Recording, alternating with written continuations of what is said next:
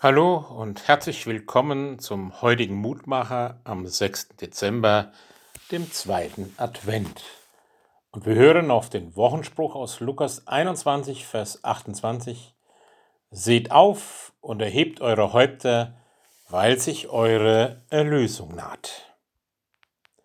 Eine wunderbare Einladung Jesu aufzublicken. Aufzublicken auf ihn, weil durch ihn uns unsere Lösung nahe kommt. Was auch immer geschehen mag, was auch immer kommen mag, was bedrohlich und gefährlich aussieht, was die Dinge verändern wird, die wir bisher kannten, was vielleicht unklar ist, wie es weitergehen wird. Als Christen sind wir eingeladen, aufzublicken auf den, der uns entgegenkommt, auf diesen Jesus. Entscheidend im Leben ist, dass wir immer schon Gefundene sind, hat Dorothee Sölle einmal gesagt.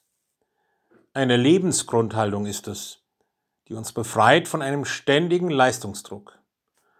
Unsere Lebensgrundlage zeigt sich uns auch, wenn wir uns finden lassen vom berührenden Entgegenkommen Gottes, das immer schon in uns da ist als sprudelnde Lebenskraft. Wir gehen dem entgegen, der durch den Glauben schon lange in unserem Herzen Platz genommen hat.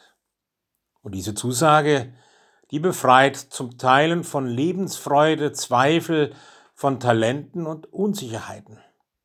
Heute beginnen wir auch den Nikolaustag und der erzählt vom Glück, das sich uns auftut, wenn wir teilende Menschen werden.